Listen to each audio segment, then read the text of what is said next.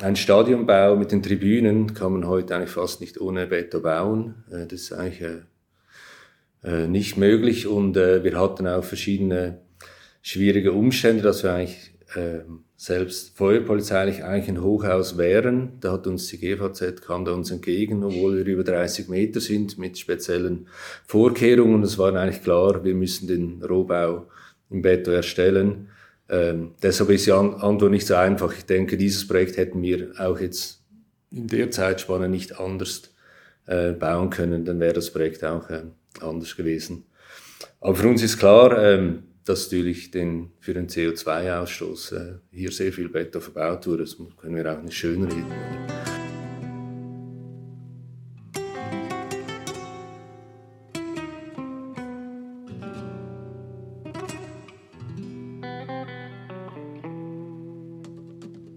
Hallo und herzlich willkommen zu Sach und Krach, dem Podcast von Hochparterre. Unser Gast heute ist Michael Schneider, Architekt und Leiter des Zürcher Büros von Caruso St. John.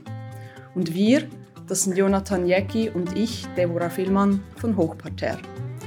Wir machen Sach und Krach, den Podcast von Hochparterre und können dabei auf die Unterstützung der Firma Electrolux zählen. Herzlichen Dank. Michael, du bist Architekt und leitest zusammen mit Florian Zierer das Zürcher Büro von Caruso St. John Deine berufliche Laufbahn begann mit einer Lehre als Bauzeichner. Du hast dann Architektur studiert an der Fachhochschule Nordwestschweiz und an der Universität der Künste in Berlin und hast anschließend bei Miley Peter in Zürich gearbeitet. 2006 gingst du nach London zu Cruise St. John. Weshalb hat es dich damals dorthin gezogen?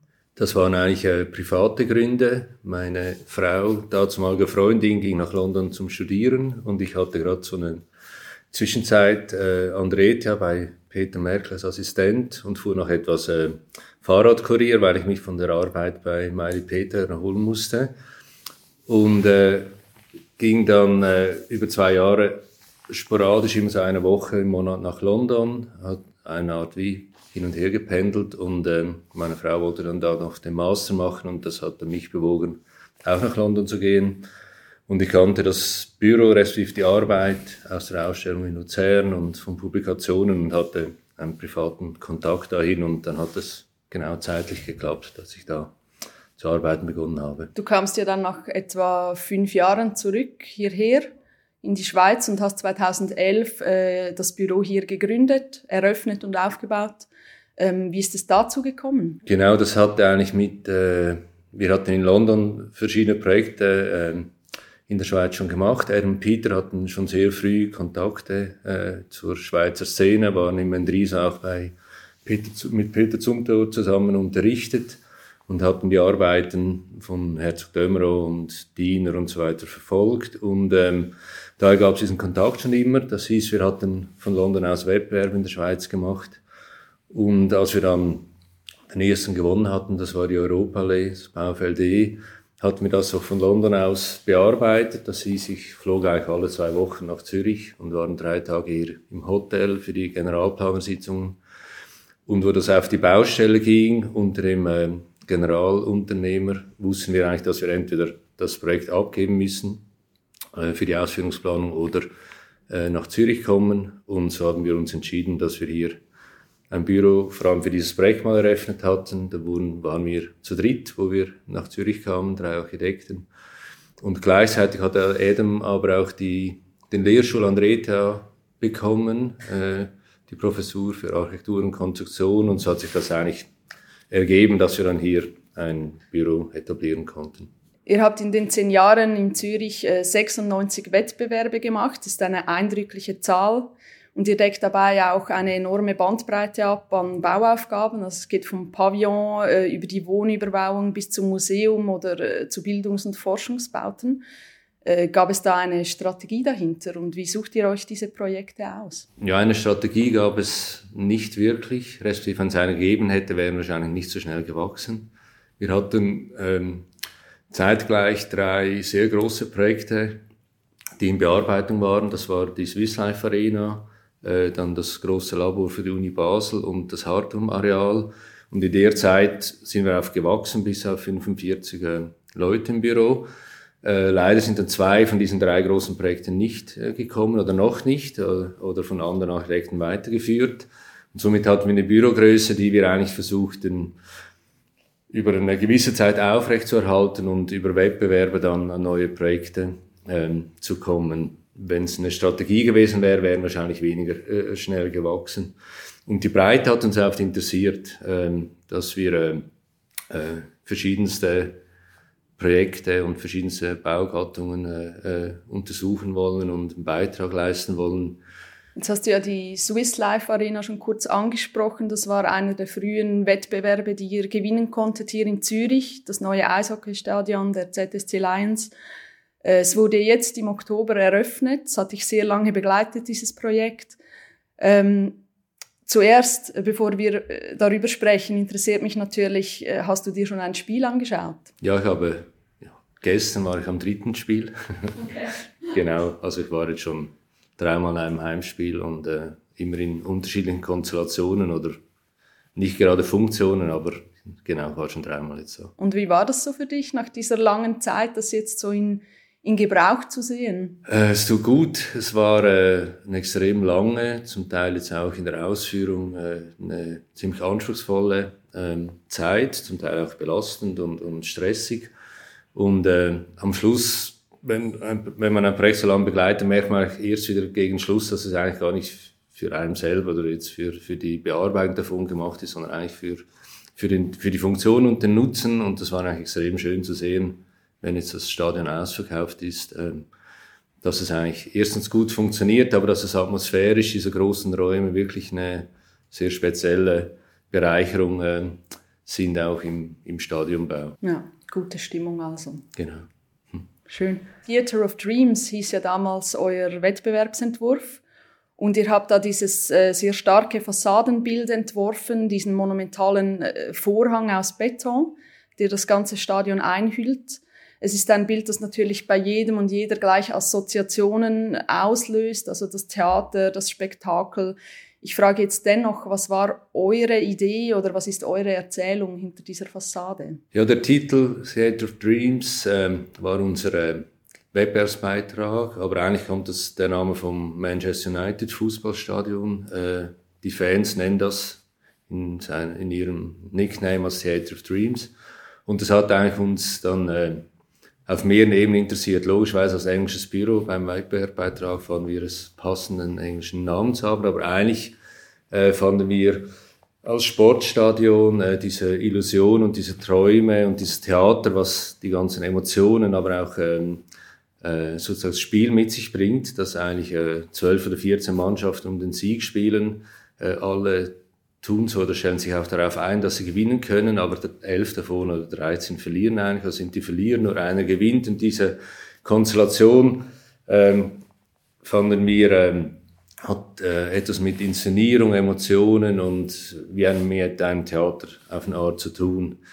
Ähm, auf der anderen Seite war es auch die Frage vom Ausdruck vom Haus. Äh, was kann ein Gebäude, das eigentlich fast keine Fenster und Öffnungen hat, für einen Ausdruck bekommen und da hat uns das auch äh, sehr interessiert, dass es eigentlich äh, wie so ein großer Vorhang, der das Gebäude umhüllt, ähm, wirkt und äh, so wie im Limatraum hängt, eigentlich zwischen Autobahn und, und, und dem Gleisfeld. Wir werden gleich noch weiter über die Swiss Life Arena sprechen. Zuerst möchte ich aber mit dir ein kurzes Spiel spielen.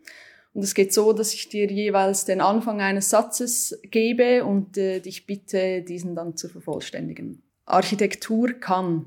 Befruchtend sein. Architektur könnte. Kritischer sein. Architektur muss. Bereichernd sein. Architektur sollte. Schön sein. Architektur darf. Politisch sein. Und Architektur wird. In Zukunft immer schwieriger sein. Sehr schön, danke. Kurz und knapp. Dann reden wir noch etwas weiter über die Swiss Life Arena. Wenn wir noch bei der Fassade bleiben, neben dem Vorhang gibt es noch ein zweites erzählerisches Element an der Fassade. Und das ist die Kreisform, die beispielsweise bei den Fenstern, aber auch bei vielen anderen Elementen am Stadion auftaucht und die ja für den Puck stehen soll, respektive für die Markierungen auf dem Eisfeld. Äh, mit solchen erzählerischen Elementen zu arbeiten, wie ihr das ja auch bei anderen Projekten oft macht, scheint mir eine entwerferische Gratwanderung zu sein. Das heißt, man muss wahrscheinlich aufpassen, dass es nicht ins Alberne kippt. Und äh, Adam Caruso hat die Fassade kürzlich auch in diese Richtung kommentiert, indem er sagte, sie sei serious but witty, also ernsthaft und doch äh, witzig. Kannst du ein bisschen beschreiben, äh, wie er mit dieser Gratwanderung umgeht im Entwurf und wie er äh, die richtige Balance findet? Wenn wir sie gefunden haben. genau.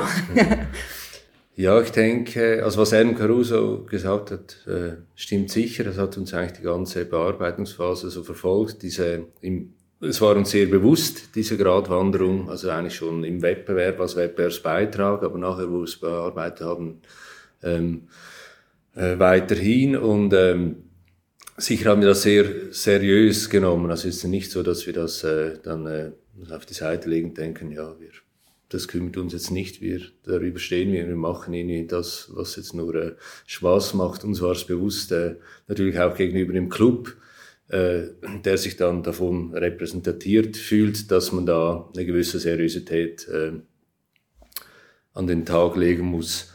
Auf der anderen Seite finden wir auch zum Teil diese Architektur viel zu ernst. Also wir denken, es gibt durchaus einen Spielraum, um darin auch eine humoristische Seite abzubilden. Äh, nicht, dass jetzt das Haus dann eigentlich lustig wird, sondern dass es oft einen Beitrag hat, natürlich auch zu diesem Theatermotiv äh, und diesen Illusionen, wo wir gesagt haben.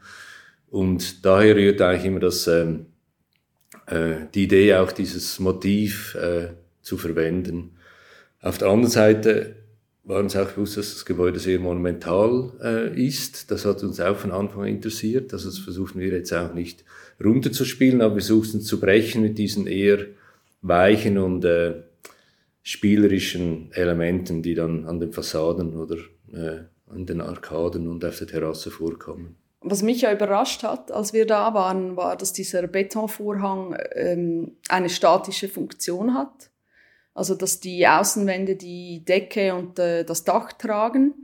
Ähm, bei einer Fassade, die aussieht äh, wie etwas Textiles, Fließendes, äh, kommt das unerwartet und das war ja auch nicht von Anfang an so geplant. Kannst du ein bisschen erklären, wie es dazu gekommen ist? Ja, wir hatten im Wettbewerb eine Verkleidung mit Bettelementen vorgeschlagen und ähm, das relativ bewusst, weil wir wollten äh, vermeiden, dass es einfach nur eine leichte Metallverkleidung äh, ist, sondern dass es irgendwie was äh, Standhaftes und äh, etwas ist, was diese Monumentalität unterstützt. Und das hatten wir das ganze Vorprojekt durchentwickelt. Wir hatten mit Patrick Garmann äh, einen sehr erfahrener, guter Bauingenieur von Anfang im Team. Und ähm, wo wir dann mit dem Bauprojekt beginnen wollten, gab es verschiedene Änderungen am Projekt. Unter anderem war es aber auch zu teuer. Also äh, wir mussten Vorschläge machen, wie man äh, Kosten einsparen konnte. Und da saßen wir zusammen, äh, wir mit den Ingenieuren, und haben dann überlegt, wie wir das, äh, ob man etwas optimieren kann. Und kam dann eigentlich auf den Schluss, statt dass man eigentlich äh, eine innere tragende Fassade hat und außen schwere Elemente anhängt, dass es eigentlich nicht sinnvoll ist, ähm, vor allem bei einem Gebäude, das so wenig Fenster hat, dass man da eigentlich viel was Einfaches und auf der anderen Seite Radikaleres vorschlagen kann. Und dann haben wir bei der Bauerschaft einen kleinen äh, Honorar äh, Anteil bekommen, um das parallel im Bauprojekt zu untersuchen, wenn man eigentlich eine Orpetto-Fassade machen würde, vor Ort gegossen und das ganze Prinzip umdreht vom, vom, von der Tragstruktur.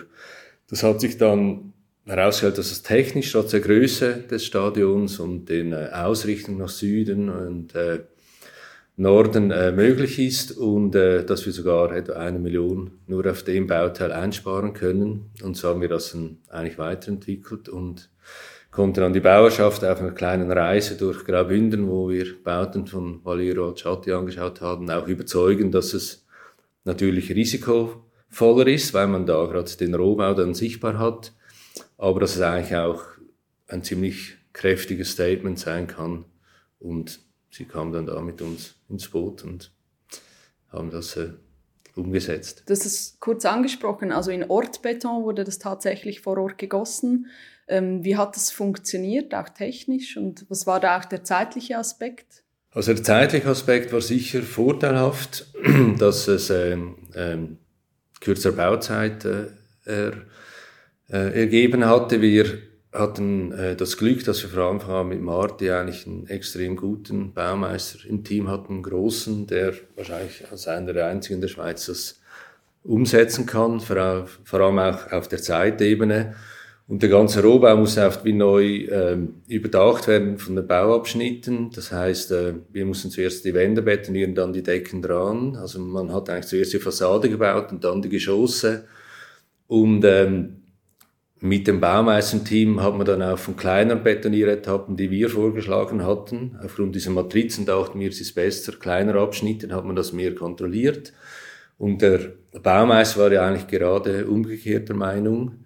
Der wollte dann möglichst große Bauetappen machen, die wurden dann bis 13 Meter hoch äh, in einem Stück gegossen, damit er diese Wärmeausdehnung der Matrizen und der Schalungseinlagen besser im Griff hatte. Das war extrem äh, spannende Zeit, eigentlich dann mit sozusagen den Leuten, die es wirklich umsetzen mussten, das weiterzuentwickeln. Nun habt ihr ähm, im Jahr 2022 ein Eisstadion gebaut mit 100.000 Tonnen Beton. Das ist kaum vorstellbar. Der Entwurf ist zehn Jahre alt. Damals hat man noch ein bisschen anders über Nachhaltigkeit diskutiert als heute. Die graue Energie stand weniger im Fokus. Seither hat sich das stark verändert. Äh, wie blickst du heute auf das Projekt und was würdest du vielleicht heute auch anders machen? Äh, was wir anders machen würden, weiß ich nicht. Wir würden es definitiv anders machen. Ich denke, es ist schon äh, eine Zeitenwende, wo dieses Projekt wahrscheinlich eher für uns als Statement im Büro gilt, dass wir es so nicht mehr bauen würden. Ähm, was es aber genau heißt, wüsste ich nicht. Also für das ist es nicht zu komplex und gibt so viele Abhängigkeiten.